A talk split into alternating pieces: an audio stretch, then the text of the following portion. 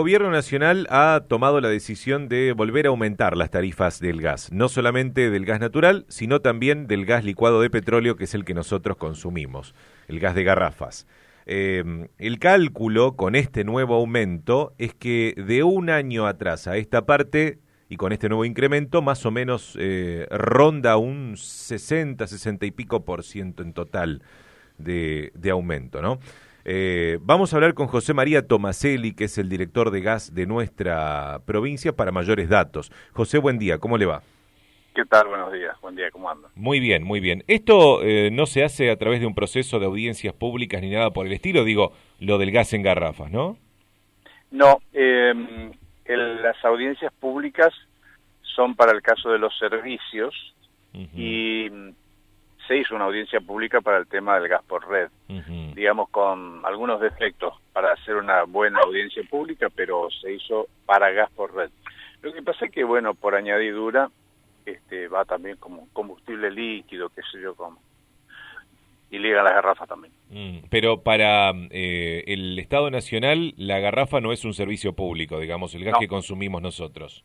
No, no, es una mercancía. Eso quedó así desde la privatización de gas del Estado, ¿no? Uh -huh. Lamentablemente quedó en áreas distintas. Una pertenece a Secretaría de Energía, que es la garrafa, y la, el servicio de gas por red pertenece a Ente Nacional Regulador de Gas. Mm. No, no cambiaría demasiado si se eh, transforma esto en un servicio público, porque igual la, la decisión última la va a seguir teniendo siempre eh, el gobierno, ¿no? Pero este, por lo menos estaría en el marco de una audiencia eh, pública. José, eh, ya se saben los valores, se ha calculado más o menos en 216 pesos retirada en planta la garrafa de 10 kilos. ¿Puede ser así? Sí, una cosa así, sí. Ajá. Este, pero, ¿por qué en el interior de la provincia es más cara, José? La gente, por Eso, ejemplo, de San sí. Pedro nos dice, antes del aumento, ahora en este momento estamos pagando entre 220 y 230 pesos, nos dicen en San Pedro. Sí, sí. Hay varias cosas que suman allí. Primero y principal que de por sí Misiones es la provincia más distante de el, cualquier boca de toma de gas licuado. Entonces, eh, particularmente siempre menciono, Miscopgas es la fraccionadora que está más alejada en la Argentina de cualquier boca de expendio de gas licuado. Uh -huh. Entonces, después desde allí eh, introducirse a determinados lugares de la provincia y bueno, tengamos en cuenta que han subido también los combustibles para el reparto, han subido también algunos sueldos de la parte de los vinculados a expendio de hidrocarburos. Claro. Y es una sumatoria. Eh, aparte, poner de este un vehículo en determinados lugares a hacer un reparto de a lo mejor no tantas garrafas, es decir, hay una cuestión del factor de utilización también de ese vehículo que lleva las garrafas y bueno, todo va encareciendo. Esto lamentablemente es así, ¿no? Mm, y no hay una regulación en ese sentido, digo, no es que eh, este precio, por ejemplo, de 216 pesos, 220 que vamos a pagar aquí en Posadas, si retiramos de la planta, tiene que establecerse como precio máximo en el país. Y bueno, hubo alguna época en que hubo precios máximos para varios productos, eh, por ejemplo, eh, digamos, combustibles, eh, algunos medicamentos, uh -huh. pero hay una fuerte difusión, una fuerte impronta de la liberalización de los mercados y que los precios deben este, regirse por la oferta y la demanda y que el Estado no debe intervenir yo particularmente creo que cuando no interviene el Estado, intervienen otros. Uh -huh. Y esos otros este, aparecen las cadenas de especulación, las cadenas de concentración. Y bueno, entonces este, cuando no controla el Estado, controla el mercado, efectivamente. Y el mercado tiene sus intereses particulares, que es la maximización de ganancias. Uh -huh. Entonces estamos en un en un tema complicado cuando hay poca intervención del Estado, ¿no? Había un momento, no sé si lo sigue siendo, en que teníamos también en determinadas zonas de la provincia el problema que la gente traía garrafas de, de Brasil y que no eran muy seguras que digamos.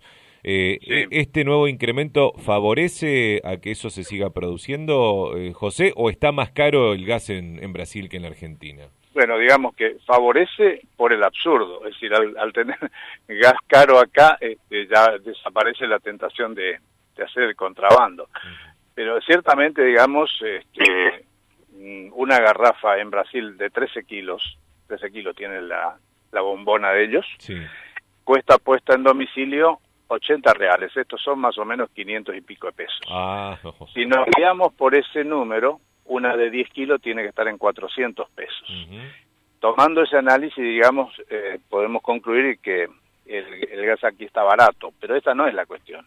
La cuestión básicamente es que para nosotros, la Argentina, un país que tiene gas, gas suficiente como para hacer un abastecimiento a toda la Argentina con tranquilidad, con el apoyo que ha hecho la provincia de Misiones, porque la provincia de Misiones se preocupó y muchísimo por controlar ese ese problema del tráfico de garrafas a Brasil. Particularmente hubo un programa que se llamó La Garrafa Segura y se rescataron y se secuestraron muchísimas garrafas brasileras. ¿eh? Sí. Este, la cuestión es que em, si nos quedamos por eso, este, está bien, no va a haber contrabando. El problema básicamente es que la garrafa está destinada a los sectores justamente de mm, mayor necesidad económica, eh, gente más humilde. Y entonces hay grandes bolsones en la Argentina que dependen de la garrafa. Cuando uno hace el número, hay un sector que es de, eh, no, no le llamemos privilegiados, pero que tienen la posibilidad de uso de gas por red, que ahora subió bastante también. O sea, la brecha entre lo que cuesta el, eh, la kilocaloría por gas eh, en garrafa y, por gas en red ya no es tanta como la fue en, fue en algún momento, ¿no? Eh, el tema es que particularmente toda la zona de Misiones, Corrientes, Chaco, Formosa, Norte de Santa Fe dependen de la garrafa. Porque no tenemos, salvo Formosa que tiene una red, no hay otra.